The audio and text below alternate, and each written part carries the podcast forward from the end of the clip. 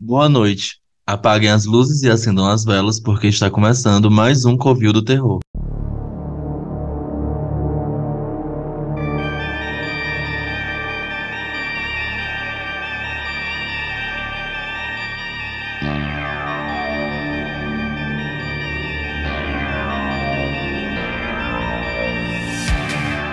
Meu nome é Newton Vieira e esse é o perigo da visita e ficando. Eu sou Germano Marques e é melhor passar vontade que se arrepender. E aqui é a Grazi Araújo, e é por isso que eu não vou pra casa de seu Ninda. Estamos de volta aqui. É, como a gente falou já em outros episódios, a nossa frequência de, de episódios do Covil especificamente está sendo reduzida por os motivos que a gente explicou, mas enfim, estamos aqui e hoje a gente vai falar do polêmico e mais uma vez nessa temporada a gente falou muito sobre filmes divisores de opiniões. É Speak No Evil, que é desse ano. E o filme ele acompanha um casal de dinamarqueses que conhece um casal de holandeses quando eles estão de férias na Itália. E aí, depois ali de uma breve amizade, uma colegagem ali, dividindo o mesmo ambiente, esse casal dinamarquês, eles recebem um convite para a Holanda que termina em uma série de situações desagradáveis, para dizer o mínimo. Dear Louise, Björn and Agnes, how are you? We were just talking the other day how nice it was spending time with you this summer. Então, Germano, vamos lá. Nosso ritual. O que foi que tu achou? É, nossa, eu já começo dizendo que eu achei o filme bem, bem, bem bom. Ele é um filme muito tenso. Ele é um filme em que as coisas não acontecem, então fica sempre aquele quê de tensão do que está por vir. Você vai assistir um filme que chama Speak No Evil, o pôster é muito agoniante, porque é a mulher assim dentro do carro querendo sair, e você sabe que é um filme ali descrito como, como um horror de alguma forma, então fica sempre atenção do que está por vir no ar, né? Inclusive na apresentação da filha do casal dinamarquês. O casal dinamarquês ele tem uma filha, Agnes, e quando essa criança está se apresentando, é uma coisa tão fofa, mas a música, ela é muito, muito, muito, muito agoniante. É, é, é, é uma tensão, tipo, é realmente são, são momentos de tensão, porque o filme ele se inicia lá na Itália, com, com esses casais interagindo, e aí você começa a desconfiar, porque o homem do casal holandês, ele tá sempre em lugares muito convenientes é, para se encontrar com o cara do, do casal dinamarquês. E assim, essa cena da apresentação da Agnes é o, o maior, foi o maior momento, assim, para mim, de putz, isso era pra ser uma coisa muito fofa e essa trilha tá deixando muito assustador, tá deixando muito tenso. E aí é uma sequência toda, é coisa assim de um, uns cinco minutos mais ou menos, em que eles usam muito slow motion e essa trilha. E me lembrou muito é, é, a construção meio que estética de Man, que a gente falou aqui antes na temporada.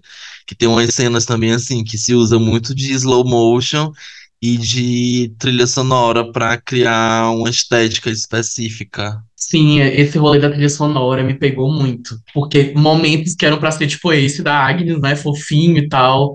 A trilha sonora desse filme é muito boa. Tipo, é muito tenso. Uma cena que era pra ser simples, que era pra ser algo comum, que era pra ser uma cenazinha qualquer. Eles colocam essa, eles colocaram essa trilha pesada e você fica naquela tensão. Você não tem um minuto de respiro, porque quando você vai respirar numa cena que é pra ser normal, eles botam uma trilha tensa. Sim, o filme, ele é. Até coloquei aqui, desconforto o tempo inteiro. Ele é isso. Você não tem conforto. A partir do momento em que, em que o casal, os casais se encontram e tal, e, e começa ali a se desenvolver essa amizade, essa relação, você não tem conforto em momento nenhum. E aí é como eu falo, é um filme que ele não tem grandes acontecimentos, é, até um certo ponto as coisas não acontecem. E mesmo assim, ele é muito desconfortável, muito, muito desconfortável. A gente fica com aquela pulga atrás na orelha, né? Tipo, ai, vai acontecer alguma coisa, ai, tem alguma coisa estranha. É de propósito esse desconforto. E eu acho que eles acabaram acertando muito nisso, porque é um filme para você passar raiva, é um filme para você ficar ansioso, é um filme para você ficar frustrado. E até uns dos pontos que eu comentei, assim, que eu botei no roteiro, é que a única forma da gente realmente aproveitar o filme é desligar o cérebro e não contestar as decisões imbecis que eles vão fazendo durante o filme. Porque a partir do momento que você começa a contestar e dizer, ah, mas eu faria diferente, ah, mas isso aí não, não é possível, você aí perde o encanto do filme, você não consegue aproveitar mais. Sim, e, e é tipo assim, gente, é uma série de, de coisas, sabe? É, pequenas red flags, assim, que você fala, não, gente, tá na hora de vazar, tá na hora de vazar, vamos pra casa, vamos pra casa. E é, o, o, o que me Pegar deixou o também. beco. Tava, nossa, passou da hora. E, e tem um, um rolê de, de gaslighting com a, com a, com a Louise, né, Louise, que é muito assim, você, porque vai, você vai perceber no gaslighting que esse casal que convida eles pra, pra enfim, pra ir pra casa deles, porque eles estão lá, eles se conhecem nessa viagem e tal, e logo esse casal convida eles pra visitar a casa deles, pra ir passar uns dias com eles, né? Eles são da Holanda e tal, e eles vão pra lá. Fica rolando meio que um gaslighting com a, com a Louise, porque ela é a que vai mais percebendo desde o começo de que não é legal, tipo, a gente acabou de conhecer eles, é, foi legal conversar com eles, conviver com eles durante a viagem, mas talvez ir pra casa deles é demais, sabe? A gente nem conhece essa galera direito. E aí, como ela é a personagem que percebe primeiro, né, que vai percebendo a estranheza da coisa já desde o começo, é, vai rolando meio que um gaslighting com ela, sabe? Ela vai percebendo as coisas, é, vai comentando com o marido, acho que ela comenta umas duas vezes com ele de que tá muito estranho. Só que esse outro casal vai trabalhando a cabeça do, do Bjorn, né, que é o marido dela, pra ele não perceber isso, talvez. Eu não sei, é, é uma trama tão louca, assim, a forma como eles envolvem eles é, é tão louco. E, e ela fica ali. E eu, eu fiquei muito angustiado por ela, por ela estar percebendo, mas tá meio que de mãos atadas ali pra fazer qualquer coisa, sabe? O que eu fiquei pensando, não sei se foi só eu que possa ter lido, ter lido errado. Parecia que tinha uma tensão sexual barra um homoerotismo do Bjorn pelo Uhum. outro pai. Tinha uma Sim, coisa ali, tipo, desde o uma- começo. é, desde o começo, uma broderagem, Sim. digamos assim, como os homens héteros gostam de falar, né? Que No não ia nem pra frente nem pra trás, exatamente. E aí até a cena do bar, que eles levam eles, que eles começam a dançar e se pegam, eu fiquei super aflita com aquilo ali. Eu, Meu Deus, o que tá acontecendo aqui? Uhum. Porque até então eu não sabia das intenções do casal, né? Eu fiquei pensando, será se eles querem um swing, uma coisa diferente? O que é que vai acontecer? Eu também pensei isso, na, principalmente nessa cena que eles estão naquele restaurante, bar, sei lá. Eu também fiquei, gente, eu acho que vai rolar um swing, eu acho que é, tá meio subentendido que o propósito é esse. Só que não era, né? E eu acho que a tensão sexual do, do não, não, não sei nem pronunciar o nome dele. É, Bjorn, quando, quando Bjorn, nome né? nórdico, quando tem J é um I. Ah, ok. A tensão sexual do Bjorn com, com o cara do outro casal é, é muito essa tensão sexual, é, esse homoerotismo entre, entre homens, assim, que de, de referência e de meio que adoração pelo que ele é. Porque o Bjorn, ele é muito reprimido, ele mesmo é, se reprime e é muito infeliz, inclusive naquela cena no carro que eles estão conversando, fica muito explícito, né? Ele chora e fala que ele é muito infeliz é, é, pela vida que ele leva, que ele se sente diminuído por ser pai, e a vida dele girar em torno de família e ser pai, e, e as, as, a função dele como pai, né? É, a vida dele tá reduzida àquilo. E aí ele fica observando a vida do outro cara, que é completamente desprendido disso, né? E aí a vida do, do outro cara, que é completamente desprendida disso, é, onde ele é pai, né? Teoricamente, mas lá na frente a gente descobre que, né? mas que ele é pai, mas que ele vive, ele sai com a mulher dele, deixa o filho com um babau, que eu achei super estranho aquilo, mas enfim, é, deixa o filho dele com uma pessoa e sai e, e, e bebe, e dança e se passa e dirige alcoolizado e faz como se fosse um adolescente, sabe? Ele vive coisas de adolescente tendo uma família. E eu acho que isso impactou muito o Bjorn, é, tipo assim, nossa, eu posso ser assim. E aí ele vira uma referência e começa essa coisa meio homoerótica entre eles, né? De adoração do Bjorn com esse cara. Gente, que pais são esses? Mas uma coisa que eu queria falar, eu posso até estar meio que, como é que eu posso falar? Não levando a sério, né, o sofrimento do, do boy, mas eu fico pensando, cara, olha pelas coisas que ele chora. Ele chora por ter que levar a filha na escola. Tipo assim, ai, minha vida acabou porque eu virei pai.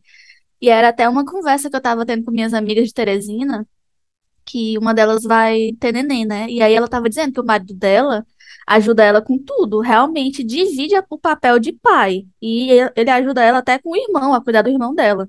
E aí a gente estava refletindo, né, que como é triste a situação do pai médio no Brasil, porque o que tem é pai de Instagram.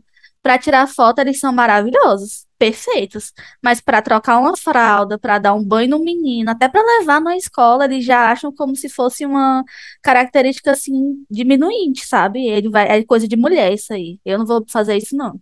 Sim, em todo mundo é assim, mas principalmente na América Latina isso é muito, muito, muito forte. Essa questão de que todos esses serviços, todas essas funções são, são relegadas à, à mulher. E aí também a gente pega que o, o Bjorn é lá da Dinamarca, tipo, o cara vive num dos países com o melhor desenvolvimento de vida e tal, melhor qualidade de vida. Ele vai ter que chorar por besteira, tal hora.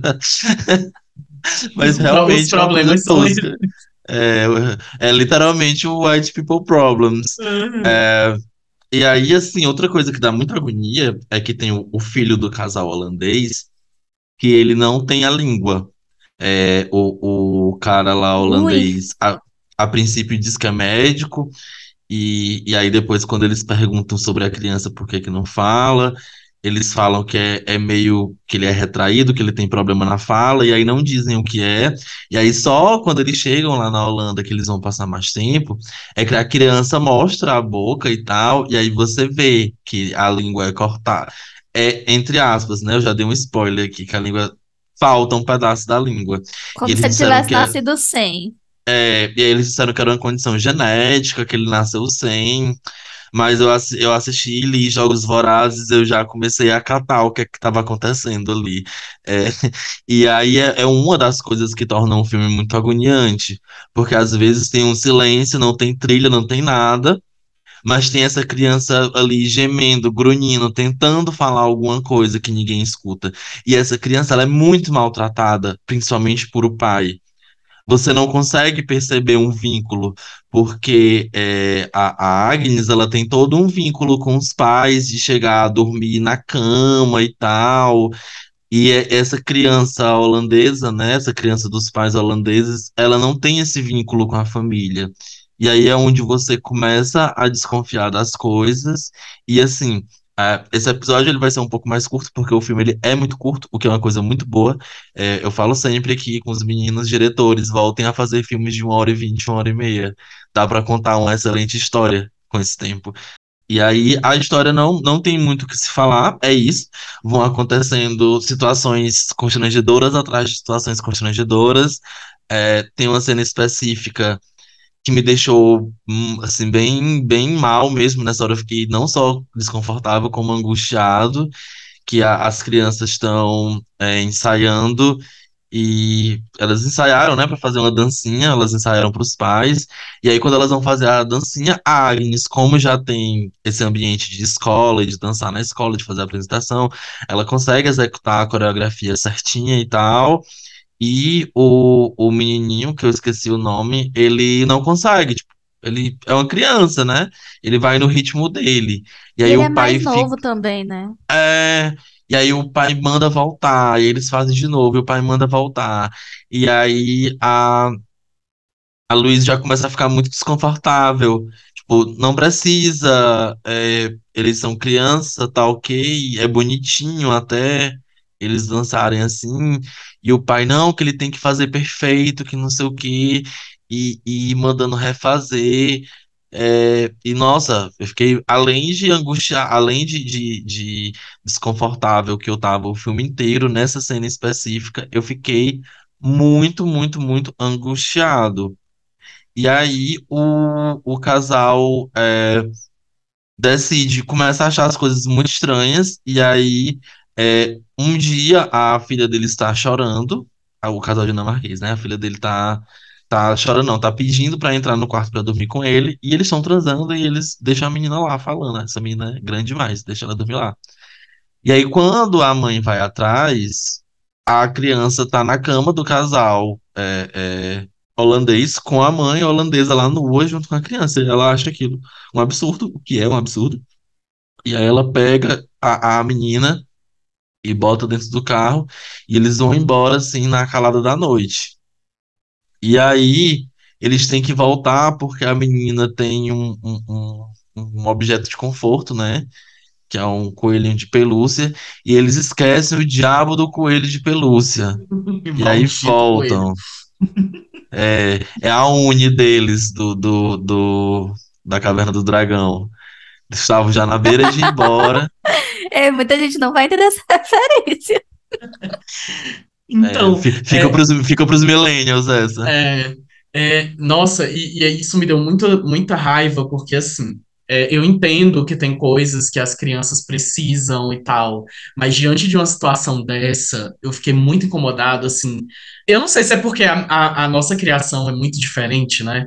De tipo, desde pequeno, você começar a entender que não é tudo que você quer que você vai ter, entendeu? E eu fiquei muito agoniado por isso, porque eles estão voltando no carro, eles estão em situação de perigo, né? A mãe dela tá ato- atordoada, a mãe dela já começou a perceber várias red, várias red flags ali, inclusive chegou no, no, no máximo ali, que é pegar a filha dela dormindo na cama com um casal nu, sabe?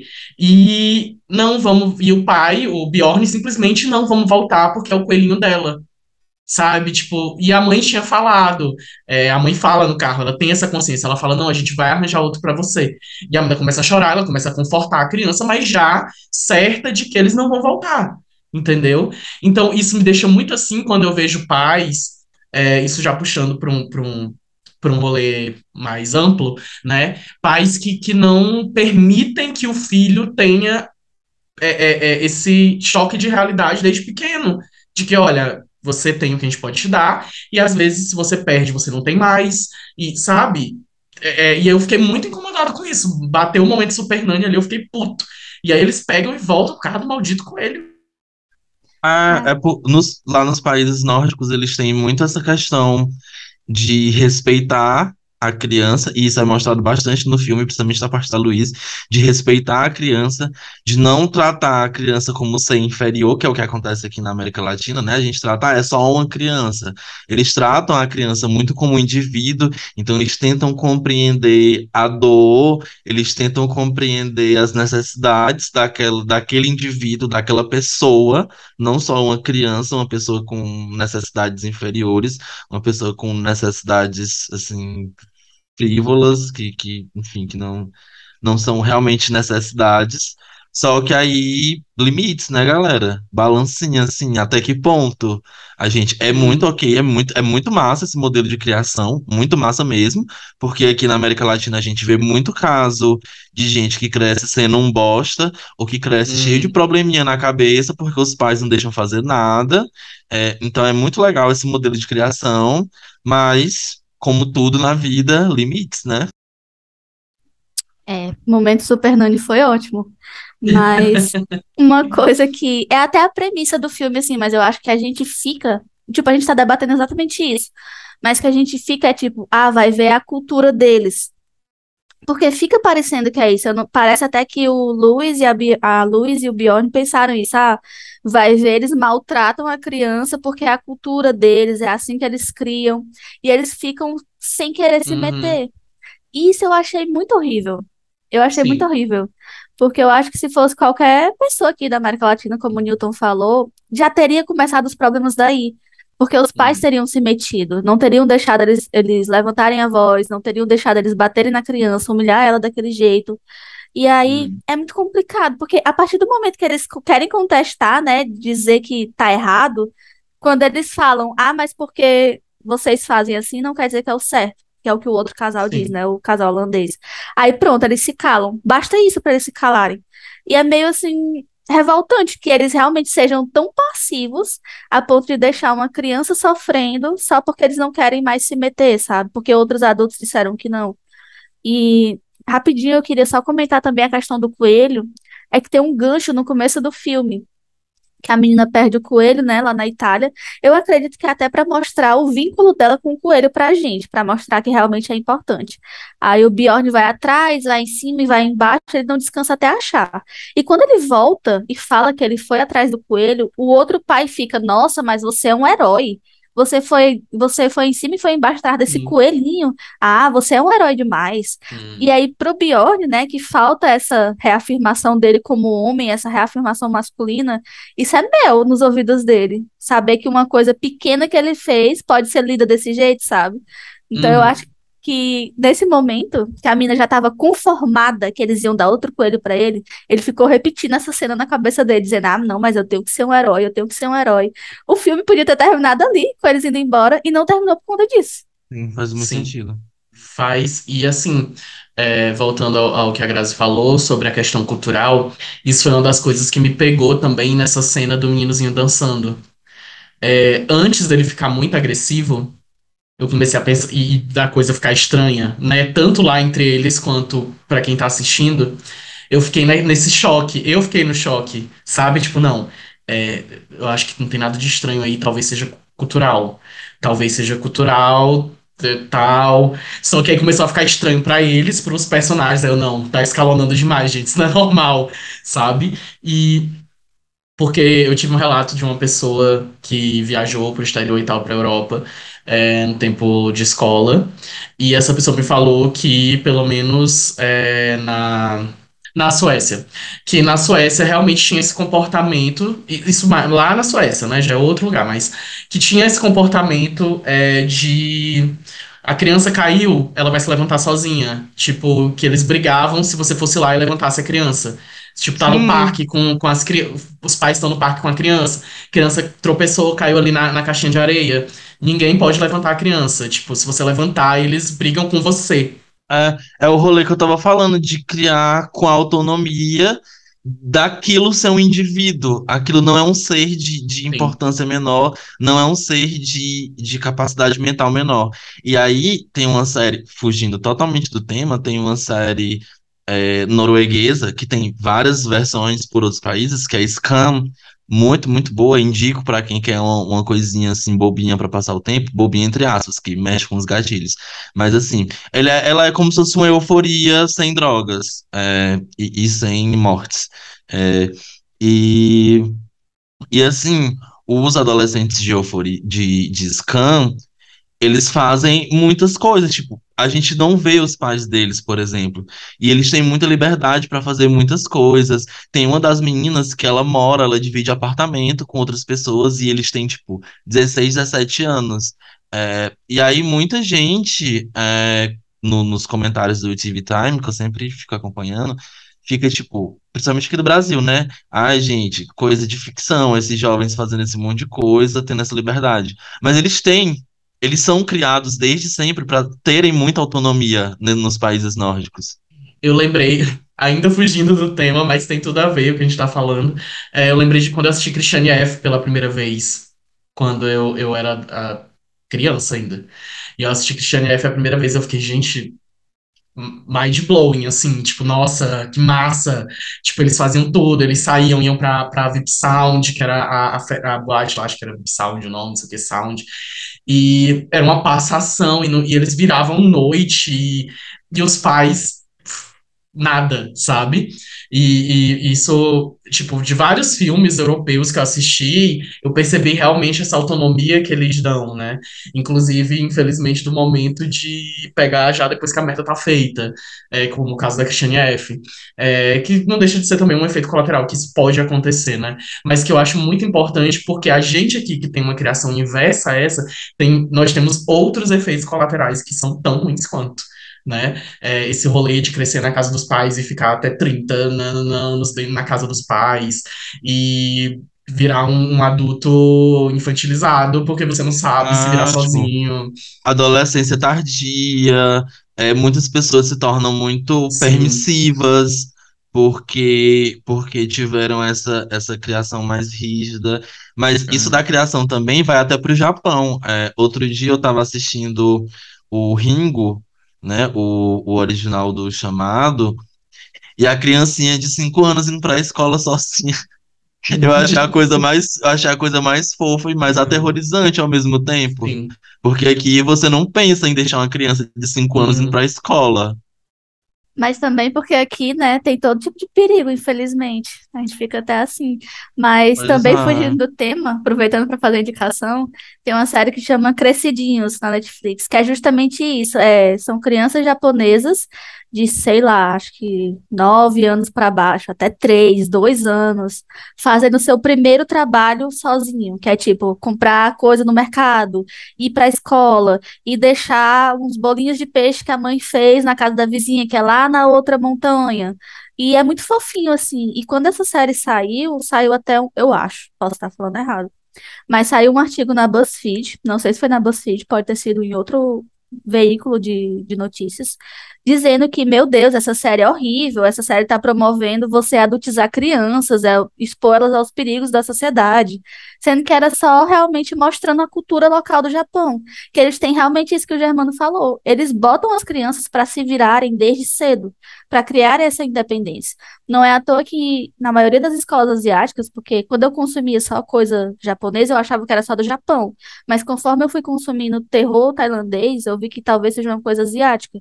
Não é à toa que os alunos das escolas asiáticas são eles que limpam as escolas, são eles que fazem todo esse serviço de limpeza e manutenção. Sendo que aqui não, é totalmente o inverso. Sim, eu acho que é uma coisa Ásia mesmo. Tipo, eu tava assistindo uma série coreana e na série tem também um meninozinho que vai pra escola sozinho, uma criancinha de, acho que ele deve ter seus sete anos, e vai pra escola sozinho, é uma criança, né? Vai pra escola sozinho. É, se eu não me engano, já é, teve um, um drama tailandês também que eu assisti que também tinha, só que eles iam acompanhados, né? E, tipo, ia passando um na casa do outro, mas ainda assim todos eram da mesma idade, eram crianças. É, mas eu acho que é um rolê bem Ásia mesmo, geral, assim. Então, e aí, só que, voltando pro tema, é, começa a ficar muito estranho essa independência que eles deixam a criança ter, porque começa a virar um, é, começa a ficar uma coisa de realmente eles não se importam, não é exatamente, eles não estão dando espaço para a criança, eles realmente não se importam. É, porque, por exemplo, toda noite é, a criança fica gemendo no quarto, chorando no quarto, por horas e horas e horas, e eles nem aí, sabe? E a criança já é grandinha, então quer dizer que isso acontece já há muito tempo, né? É, você cata que isso deve acontecer há muito tempo, porque quando a criança chora no quarto, ainda quando ela é muito pequena, ela tá acostumando a dormir sozinha no quarto. Mas ele já é mais grandinho e ele chora toda noite por horas. E eles não vão nem lá ver o que tá acontecendo. E aí você começa a estranhar, tipo, não, não é, isso aqui não é só é, eles é, é, querendo que aquele cresça. Há realmente um, um, uma falta de, de, de interesse com a criança. E aí isso já escalona para outra coisa, já escalona para abuso psicológico com a criança quando começa a, a algumas situações muito, sabe, por exemplo, tem uma hora que a Agnes quer descer no escorrega e ele tá sentadinho no escorrega e não quer sair.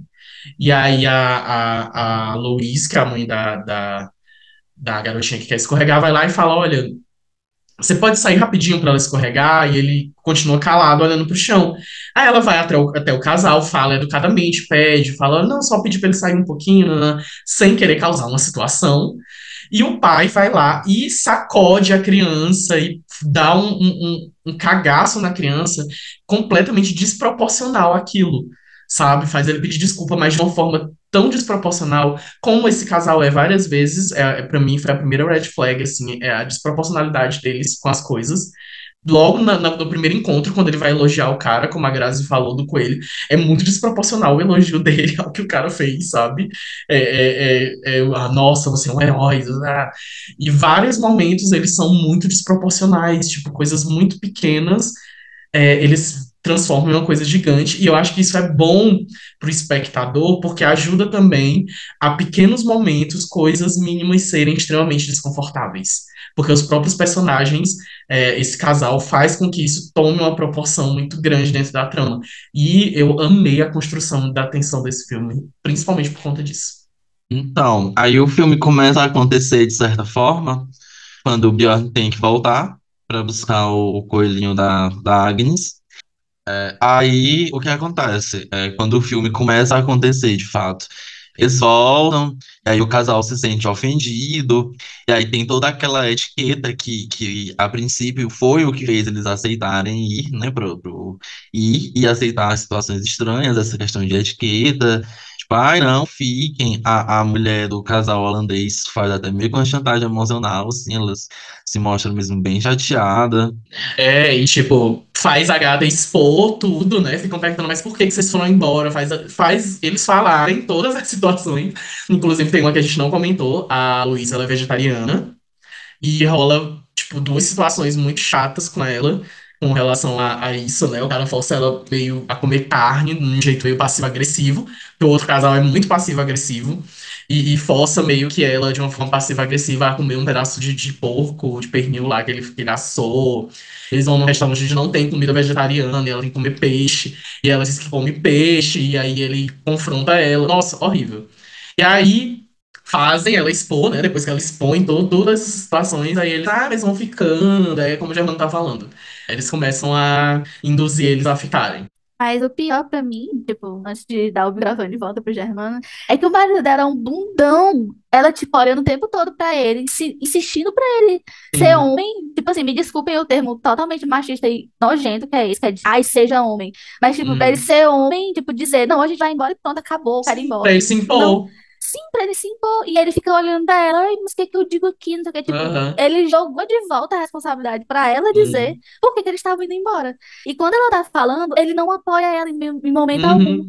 Ele fica lá com a cara de que quem não quer causar conflito aí não vai se meter. Ai, Ele é um dá muita bostão. raiva. E aí eles terminam ficando, mais uma vez. A, a criança começa a fazer mais barulho de noite e tal. E aí a gente tem a cena do, do pai holandês simplesmente afogando a criança num tanque. E o, o, o Bjorn, ele fica muito é, incomodado com o barulho, enfim, ele se levanta e ele vai, e ele chega até um galpãozinho que eles têm no fundo da casa, uma estrutura que lembra muito o galpãozinho de ferramentas de Stranger Things, onde o Will foi abduzido por o Demogorgon, só que mais bem construído, maior também. E aí ele não só acha o corpo da criança, mas ele acha fotos, e aí ele vê uma foto desse casal holandês com uma outra criança, e eles veem ah, um outro casal aleatório que eles não conhecem, com a criança que o casal holandês diz ser filho deles. E aí é onde você dá o clique da língua. Putz, eles cortaram a língua da criança para a criança não falar o que está acontecendo. E esse tempo inteiro, porque no começo do filme, no começo não, né? Assim que eles chegam lá, tem um momento da criança apontando pro galpão, é, que é onde ela fala da língua. E aí ela tenta avisar, ó, vejam o que tem nesse galpão que vocês conseguem fugir daqui. É, e aí, enfim, é tarde demais, porque a criança tá morta. Gente, eu me arrepiei tanto nessa cena. Tanto daquele mostra a língua quanto a do galpão também. Sim. E, e, gente, ele vê o menino, o corpo do menino boiando na, na- no tanque. Tipo, ele fica aterrorizado e tal. Pronto, gente. Esse é o momento de fugir, né? Como eles fazem, né? Eles fogem. Claro que ele tá no pânico, tem outro carro atrás e dele, e ele acha que é o cara e tal, e ele fica assustado, e ele. O, outro carro vem, tipo, para, o carro para na, na, na frente, assim, ele passa. Quando ele passa, o carro continua, né? O carro segue. E aí, lógico que ele pensa, são eles. E aí ele, no desespero, envereda por uma, uma estradazinha de terra. E, claro, óbvio, o carro pifa, o carro atola. E aí é o babado. Sim, e aí a, a, outra família chega, realmente, e o, o Bior já fica desesperado, porque ele já sabe o que tá por vir. E aí eles, eles pegam e falam, ó, entrem dentro do carro agora, a gente vai voltar agora, não, não vai acontecer nada de, de ruim. Entrem no carro agora. Gente, eu queria tirar uma dúvida com vocês agora, vocês dois. Vocês entenderam o que foi que aconteceu nesse momento? Porque quando a mulher chega, né? Quando o casal holandês chega, que a mulher e a Agnes estão no banco de trás, o pai holandês meio que fala assim: Ai, que bom que tu concordou em encontrar com a gente aqui nesse ponto. O que eu entendi foi que o pai holandês tinha falado com a mãe, com a Louise. Era como se a Louise tivesse ligado para eles e falado onde eles estavam. Mas eu assisti com o Lucas, né, que é o namorado. E ele disse que, na verdade, isso aí foi uma jogada, foi um queixo, assim, que o holandês falou, como se o Bjorn tivesse ligado para ele e, disse, e dissesse, ah, vamos se encontrar em lugar tal. E aí ele mentiu pra Louise isso. O que foi que vocês interpretaram? Porque até agora eu não entendi. Nossa, eu tava tão agoniado que eu nem prestei atenção nisso aí, pra ser bem Eu, sincero. eu, eu prestei atenção. Eu achei. Eu pensei que ela realmente tinha ligado. Aham. Porque eles estavam atolados. O carro Pois estava é. atolado e eles estavam no meio do nada. Aí eu pensei, não, ela deve ter ligado, né? Porque, tipo, eles não conhecem ninguém ali, estão no meio do nada. E ela deve ter ligado pra eles, né? Pra ajudar a desatolar o carro. Eu pensei isso. Até hoje eu não entendi o que foi exatamente. Agora com a Graça falando isso, eu não sei mais. Eu realmente acho que eles não ligariam. Na situação que estavam, eles não ligariam. Eu acho que se foi ela que ligou, foi um furo gigante no roteiro, porque se ela tava querendo ir embora. E ela não, só que ela não sabia. O É, Bjorn não contou pra ela do que ele viu. foi o erro Eu tenho- maior, ele né? não, porque ele tava em pânico. Se ele tivesse contado pra ela, ela que já tava mais, já tava aterrorizada há muito tempo, teria ficado completamente em pânico e ela não tava. Sim. Inclusive, ela, ela tem crises, né? No filme tem momentos que ela tem, tem crises de, de, de, de, de pânico, Ansiedade. é, de, de ansiedade. E ela com certeza estaria fora de si se ele tivesse contado pra ela. E eu acho que talvez até por isso ele não contou pra ela. Mas eu acho, eu acho que não rolou essa ligação, porque ele não teria deixado ela ligar. Vendo o que ele viu, ele não teria. Eu acho que pode ter sido isso que, que a Grazi falou. Eu acho que ele deve ter jogado pra ela entrar é, de boa no carro. Talvez ele tenha percebido que ela não estava aterroriz tão aterrorizada, né? Sei lá. Ele pode ter só jogado mesmo, mas ficou meio assim. Talvez tenha, talvez possa ser considerado como um furo no roteiro, porque não foi bem construída essa ideia. Ele che só chegar e soltar essa e aí. Não teve nada que desse base pra pra essa fala no roteiro. Mas enfim. E aí, a- eles estão dentro do carro e o Bjorn, e o Bjorn começa a reagir, né? E aí ele é agredido, muito agredido. E aí chega um cara que eu tentei dar pausa, eu tentei ver assim, frame por frame, pra ver quem era, que me pareceu muito o, o cara que era o babá, É o ele, menininho. É ele. É, é, porque eu fiquei muito na dúvida. Eu fui vendo assim, eu fui dando pause play, pause play, pra ficar vendo frame por frame. Pra tentar pegar a criança, o Bjorn já tá entendendo o que tá acontecendo. E aí acontece, tipo, a cena mais aterrorizante pra mim do filme, porque eu tenho muito problema com sangue, com essas coisas assim, embora realmente não é pra mim. E aí eles cortam a língua da Agnes. A, a mãe dela se desespera e tenta segurar, mas eles cortam a língua da menina. E aí o cara, que é o, o, babá, né, ele leva a Agnes com a língua cortada e o casal holandês segue com, com o casal dinamarquês para um ponto que é tipo uma pedreira onde o, o, o cara holandês já tinha levado. Já tinha levado do o, Lula. o, o cara dinamarquês, o cara holandês já tinha levado o cara dinamarquês pra extravasar, pra gritar e tal. E aí ele manda eles tirarem a roupa e aí você já sabe o que, é que vai acontecer. Vai acontecer uma, uma desova ali. Eles matam o, o casal dinamarquês, é muito angustiante. É, a Graça tem até um ponto sobre isso, mas enfim, eles fazem o casal se despir e descer a pedreira, e aí eles executam o casal. Essa cena da pedreira. Meu Deus, que agonia. Tipo, o filme. Eu amei a construção de tensão do filme, porque do, desde o começo até o, o momento da fuga deles, a tensão vai crescendo. Né? A tensão vai crescendo. E aí eu, já fiquei me perguntando, tá, gente, mas aí essa tensão vai pra onde? Porque em algum momento essa tensão tem que explodir. Alguma coisa tem que acontecer, tem que explodir pra. pra enfim, né? Pra que essa tensão desde o começo tenha feito sentido, né? Tem que ser algo tão terrível que justifique essa tensão desde o começo. E nossa, meu Deus, os minutos finais desse filme, tanto o momento do carro como o Germano descreveu, é extremamente agonizante. Você fica ali morrendo, porque desespero da mãe, desespero do pai, depois que a criança é levada, o pai completamente catatônico assim, dentro do carro, é, é- é, sabe, sem expressão, a mãe em desespero. E aí eles são levados para a pedreira e a atuação deles é muito boa nesse, nesse momento da pedreira, que a Agatha fala para eles se despirem e tal. E você vê na cara deles que eles já desistiram, que eles já se entregaram, que não tem pra onde correr.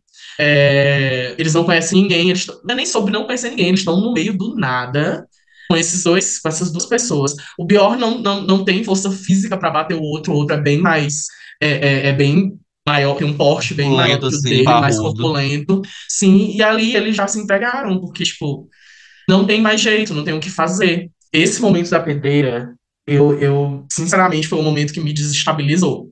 Che- Essa, essa cena deles sendo apedrejados, porque eles se abraçam, né? Quando eles se abraçaram, é, estão nus, eles tiram a roupa e se abraçam. Quando eles abraçaram, o Bjorn pede desculpa, porque desde o começo foi ele que insistiu pra eles irem, né, visitar o casal, ela não queria. E aí ele pede desculpa e tal. Eu pensei, tipo, não, eles vão atirar neles, vão atirar na cabeça, eles vão, sei lá, qualquer coisa, né? Mas eu nunca pensei que ia ser um apedrejamento, sabe? A, a cena deles, é, ele tá ali, ele chorando e tal, e aí acertam uma pedra na cabeça dela. Aí eu falei, não, bicho, eles não vão matar eles assim. E a cena se estende, sabe? Eles mostram todo o apedrejamento deles. E olha, galera da maquiagem desse filme, perfeito, perfeito. A cena do apedrejamento, a pele vai esfolando onde as pedras batem, é agonizante, é terrível. A cena é terrível e eu adorei. Ai, pra mim esse final foi realmente muito angustiante. E assim, você vê que eles foram passivos até o final. Porque eles desistem no momento que eles tomam a menina. Não é nem antes. Eu acho que se fosse, sei lá, se fosse minha mãe, ela tinha morrido ali na hora do carro. Ela não tinha deixado levarem a menina tão fácil, sabe? Eles não tinham nada. Eles só tinham a faquinha de jardinagem pra cortar a língua da menina. Uhum. E mais nada. Você vê que o pai holandês falta matar o Bjorn de porrada e ele não faz Uhum. porra nenhuma. Sim. Então, você vê que eles são passivos até o final. Eles Sim. aceitam muito o destino. Eu não Uhum. sei. Eu esperava que eles fossem morrer pelo menos lutando, sabe? Sim. Inclusive, o momento que, o, que, o, que, o- que eles param o carro, porque o, o pai da família holandesa vai, vai, fazer, vai fazer xixi lá no mato, era o momento do Bjorn agir. A chave estava na ignição do carro, o cara estava mijando lá na frente, ele ainda olha para a chave e ele não faz nada. Ele podia ter pulado pro banco da frente, tem- ter- pelo menos tentado fazer alguma coisa, né? Sei Pois lá, pelo menos acelerado o carro pra atropelar o cara, sabe? Mesmo que não desse pra fugir, mas pelo menos matava o cara, atropelava o cara, que a mulher talvez fosse mais fácil de lidar, porque o, o, o marido era muito mais corpulento, era ele que estava sustentando ali, né? Foi ele que conseguiu conter o Bjorn, batendo no Bjorn e tal. Se ele tivesse feito isso, talvez teria sido mais fácil deles se livrarem, mas o filme tinha que terminar. É, É, até o último momento é pra você passar raiva com eles. É, e aí, assim, é, outra coisa que é, que é muito. que me deixou muito agoniado vendo esse filme é. Não há um propósito claro pra nada. É Tipo, verdade. não, não há, não há um propósito claro para o que esse casal faz. Não há um propósito, não há um propósito claro para o que o cara que leva a criança pegou a criança. E aí isso é pior porque você fica formulando na cabeça o que que é ser um tráfico de criança, é, se é tráfico de órgãos, se é abuso sexual, o que, o que é. E aí isso fica aquele monte. Eu pensei várias coisas e isso é o que me deixou mais agoniado. Porque não diz. Porque são várias, por são várias fotos, né? Então foram várias crianças, só que uma de cada vez, então você não sabe o que, que Uhum. acontece realmente. Sim. Tanto é que por, por o pôster, por o nome do filme, eu pensei que fosse ser algo sobrenatural e terminou sendo algo muito mais aterrorizante, né? Porque essa história assim com crime, com uma coisa assim que pode acontecer com a gente, termina sendo muito mais aterrorizante. E aí no final se repete a situação. É, o filme se encerra com eles novamente na Itália, é, e dessa vez com a Agnes como filha deles. É, o filme se encerra com uma cena muito parecida com a cena do começo, sendo que dessa vez a Agnes é a criança estranha, é a criança que tem, entre aspas, problema de fala e tal. Uhum. É, e pra ela ser até mais velha do que o Minion era, imagina o quão mais perturbada ela deve ter ficado no fim das contas. Ai, gente, mas é isso que o Newton falou. É muito sem propósito. Foi assim que eu me senti assistindo, pelo menos. E tentando fazer sentido. Mas eu acho que no final eles só eram sádicos mesmo. Tanto que Ah, quando o Uhum. Bjorn pergunta, né? Ai, por que que você fez isso comigo? Aí o outro fala, porque você deixou, porque você deixa. Isso ressoou tão forte na minha alma, tão forte, eu comecei assim a eu repensar. imagino. É, começou, porque pra quem me conhece sabe que eu sou muito permissiva. Eu sou muito permissiva. Então eu fiquei pensando, cara, o tanto de coisa que eu já me meti, e esse filme inteiro já meio que pareceu uma experiência pessoal minha. Porque eu já passei muita coisa ruim na casa dos outros também. Porque eu deixei. Porque eu não sabia dizer não, porque eu não sabia me impor. Então, pra Sim. mim, eu passei muita raiva com esse filme também por conta disso. Porque eu sabia que tava mostrando ali era uma crítica aos meus atos. Rapidinho também, eu queria só comentar a cena de morte deles, voltar. Eu me senti vendo uma cena de apedrejamento de pecadores. Porque em alguns países, eles matam os pecadores assim. Atirando pedra. E eu acho que foi mais ou menos isso. Tipo, ah, você deixou seu filho, uma criança pura, uma- um ser inocente, sofrer tudo isso, então você merece esse tipo de morte. esse- essa morte torturante. E até sobre essa coisa de ser sem propósito e tal, eu acho que, que funciona, não, não precisou explicar. Eu até botei ali como meu último ponto. Percebe-se que é um filme europeu. Se fosse um filme norte-americano, eles teriam botado mais 30 minutos de enrolação explicando por que, que o casal fazia isso, e aí provavelmente eles teriam estragado muito a história do filme. Norte-americano lê esse estadunidense provavelmente o filme seria uma bosta e, e teria uma explicação para tudo. E eu gostei meio de não ter sido explicado porque aconteceu. Eu vi muita gente problematizando isso, até no Letterboxd mesmo, muita gente problematizando que o filme é sofrimento gratuito, que não sei o quê, que é tudo muito de graça, como se o filme fosse extremamente violento. E aí eu me lembrei até do Martyrs, que faz parte de um movimento de cinema francês, que é Sim. essa coisa do extremo, e o Martins, pelo contrário, e aí a Grazi vai concordar 100% comigo, é gratuitamente grotesco e violento.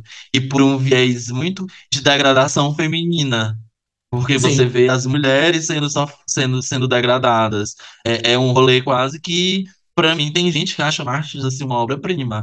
Eu acho horroroso. Eu acho realmente assim.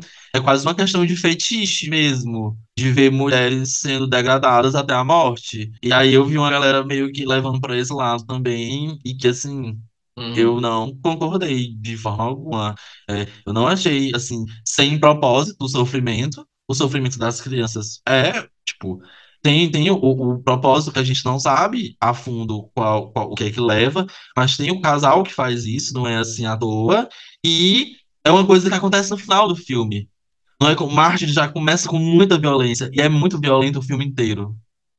E, ao contrário ainda é, desse filme, o Martins ele ainda tenta explicar o porquê, né? Não cola, mas tenta.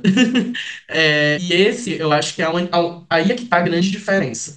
Martins coloca uma pseudo-explicação para o que tá acontecendo, que você que é espectador não compra diante de toda a brutalidade que acontece no filme. E nesse, é, não explica, mas eu acho que é justamente para causar isso que causou em mim. De você tentar imaginar. É muito pior o terror que você cria na sua cabeça do que o que você vê na tela. É muito pior. É muito pior você ver uma criança sendo arrastada, como nesse filme, e não saber o que vai acontecer com essa criança. Eu acho que a tentativa foi mesmo. essa. Porque, tipo, o que tu pensa, o que tu pensou de abuso sexual, de cortarem as línguas pra, tipo, abusar e a criança não poder relatar o abuso, nem passou pra minha cabeça. Tipo, passou por a minha Hum. cabeça só que por algum motivo eles Uhum. ficavam repetindo aquele ciclo iam fazendo isso com várias crianças. Hum, Mas em nenhum momento passou por a minha cabeça isso do abuso. E aí, quando tu falou, eu fiquei realmente. O, o que Sim. abre brecha pra nossa cabeça termina sendo muito mais aterrorizante do que o mastigadinho entregado ali só pra você engolir. É, e foi a primeira coisa que eu pensei, sabe por quê? É, porque é o cara que ficou como babá. É como se eles tivessem chamado ele pra ver, antes de, de, de chegar ao ponto dele coletar a criança, dele levar a criança, ele ver qual era a criança, se estava ok. Não sei, pareceu muito isso. Na hora que eu vi que era ele saindo do carro, nossa, é o cara que foi ficar aquela noite lá. Talvez ele, ele tivesse já essa. Eles tivessem já esse combinado toda vez dele ir passar uma noite, ver quem era a criança. E aí foi só o que eu pensei, não, cara, um homem, um cara é, é, é, que foi ali, ficou com a criança a noite toda, cuidando, né? É, entre aspas. E aí, no último dia lá, ele, eles cortam a língua da criança e dão pro cara, eles estavam oferecendo essa criança pro cara pra alguma coisa. Pode ter sido isso, pode ter sido, sei lá, tráfico de órgãos, pode ter sido tanta coisa, sabe? E nossa, foi terrível. E eles conseguiram. Se essa foi a, se esse era o intuito do filme, nossa, muito. E é muito válido, muito válido. Talvez se eles tivessem explicado, como o Germano falou, teria sido um final perdido pra mim. Assim, real.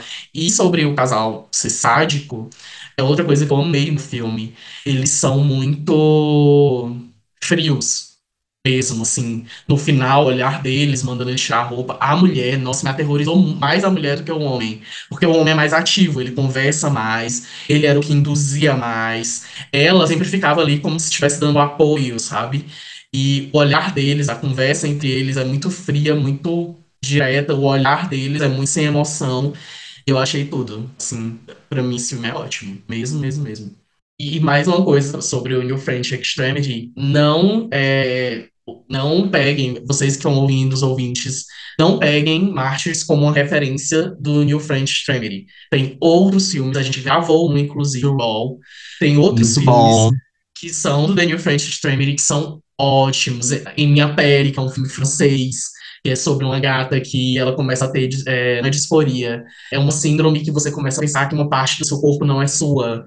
E ela começa a se devorar. Esse é muito bom, então esqueçam Machos. Ele, ele não é uma, um termômetro para o New French. Ele tem outros filmes muito bons do, desse movimento. Mas o pior é que assim, ah, eu não consigo não falar de Martins agora, eu tô pensando aqui, depois que tu falou isso, né? É que o roteiro de Martins, ele é bom, entendeu? Tipo assim, quando chega no final, a história do porquê que eles estavam fazendo aquilo, eu acho muito interessante. A Só que até é você, boa. só que até você chegar lá, você já foi desgraçado em tantos níveis que é impossível você gostar do filme, pelo menos do meu ponto de Sim. vista, né? Que eu acho uma tortura gratuita de É. mulheres. Mas Uhum. realmente é uma proposta muito boa, assim, o motivo daquele monte de gente rica tá fazendo o que faz. Uhum. É tipo Jogos Mortais. Jogos Mortais eu gostava quando era criança, adolescente, porque, sei lá, eu procurava coisas que me impactavam visualmente. Hoje, mesmo eles tendo, sendo uma franquia que tem, teoricamente, uma explicação para o que acontece aquele monte de tortura, eu ainda não assisto porque não dá vontade de assistir aquilo, porque é muita tortura para justificar um propósito blé, sabe? Então, para mim, esse rolê de muito, muito sofrimento, muito sofrimento, para uma explicação que poderia ter sido dada com menos disso, menos tortura, menos sangue, menos, sabe? Para mim é melhor. E olha que eu gosto de slasher. Então é isso, gente. É sobre onde assistir o filme. Ele tá no MUBI, que é um stream mais assim, cult e tal. É, e aqueles outros meios que a gente conhece lá. Eu assisti desse jeito, tranquilinho, já tem legenda, tá bonitinho. Eu não sei se ele foi trazido para os cinemas, eu creio que não. É, mas enfim, tem no MUBI e tem nessas outras formas. E aí a gente vai de notas. Qual a tua nota, Newton? Eu dou um 4. O filme é bom, é muito bom. Inclusive, assistiria de novo e indicaria para outras pessoas. Pe- pri- principalmente pela tensão do filme. É um filme bom quando você. Nossa, eu jogar assistir uma coisa me deixa desconfortável. É um filme muito bom para você assistir aí. E esquece Las Von Trier, assistir esse que é bom. E tu, Grazi? Ai, gente, quando eu assisti esse filme pela primeira vez, eu me levantei quando terminou de tanta raiva, assim, porque realmente me pegou muito forte por toda a minha vivência. E aí eu tava com tanta raiva que eu até loguei no meu Letterboxd falar dois e meio. Mas depois que passou o tempo, eu fui digerindo, fui entendendo o filme, fui discutindo aqui com vocês, fui realmente vendo, né, sob outra ótica. Hoje em dia eu dou 10,5 pro filme. Eu reconheço que é um filme bom, que tem uma proposta muito boa, mas que quem é afetado, né, pelo filme, vai ter uma experiência mais diferente, porque vai se ver no casal. E por isso que a gente acaba ficando com raiva e achando que o filme é ruim. Então, a minha experiência assistindo a princípio foi meio que ruim, mas hoje, quando eu tô mais sã, né, já me acalmei meus nervos, eu consigo enxergar que é um filme muito bom, na verdade. Pra mim é um 4. Eu tinha dado 3,5, assim, no calor do momento, mas depois que a gente conversou, vocês me trouxeram muitas camadas e eu não, eu nem tinha pegado. É tipo o, o, o, o rolê do, do, do Patrick afirmando o Bjorn como um herói. é, enfim, várias coisas. A questão do, do motivo, talvez, das crianças serem levadas. Enfim, como sempre, é, a gente conversando aqui, três pontos de vista diferentes, é, coisas são agregadas. E aí isso agregou na minha nota final, que foi um 4, assim, redondinho. E é isso, gente. Vocês podem encontrar a gente no arroba Covil do Terror, tanto no Twitter como no Instagram. A gente está em várias plataformas de, de streaming. É, a gente tem também uma campanha de financiamento coletivo no Apoia-se, que você pode acessar por apoia.se barra Covil do Terror. É, e aí lá a gente tem dois planos que são baratíssimos e que dão direitos a algumas coisinhas, é, tipo o grupo no Telegram, pra gente ficar comentando notícias e comentando os filmes em si, é, entre outras coisas. E aí, se você puder, depois a gente dá esse apoio financeiro, porque a gente já conseguiu algumas coisas muito boas com isso, como o microfone pro áudio e pra Carol, é, a edição dos episódios do Covil do Terror, que os episódios do Covil específicos estão sendo editados por um editor profissional, e aí dá para perceber que, que tá incrível a qualidade do áudio, da gravação e tudo mais. É, e da edição e tudo mais. E é isso. E aí também, se vocês não puderem, não quiserem ajudar financeiramente, tem a ajuda gratuita que a gente sempre fala, né? Que é engajar quando a gente soltar os episódios, é comentar na foto, é curtir, mostrar para as pessoas os episódios, como eu sempre falo. A gente tem dois spin-offs e a gente tem episódios sobre mídias e obras diversas. Então, se uma pessoa se interessa por terror de qualquer forma que seja, é, algum episódio nosso vai tocar ela de alguma forma, eu espero. É, e aí, apresentando para ela, ela gostando, ela pode apresentar para outras pessoas e a gente pode, assim, é, estender o nosso público. E agradecer vocês, mais uma vez, agradecer os apoiadores e agradecer vocês que acompanham a gente. É, desde quem acompanha do, do princípio até quem tá acompanhando até agora. E é isso. E é isso, gente. Acendam as luzes e apaguem as velas. Está terminando mais um Covil do Terror. Boa noite. Até o próximo episódio. Tchau. Tchau, gente.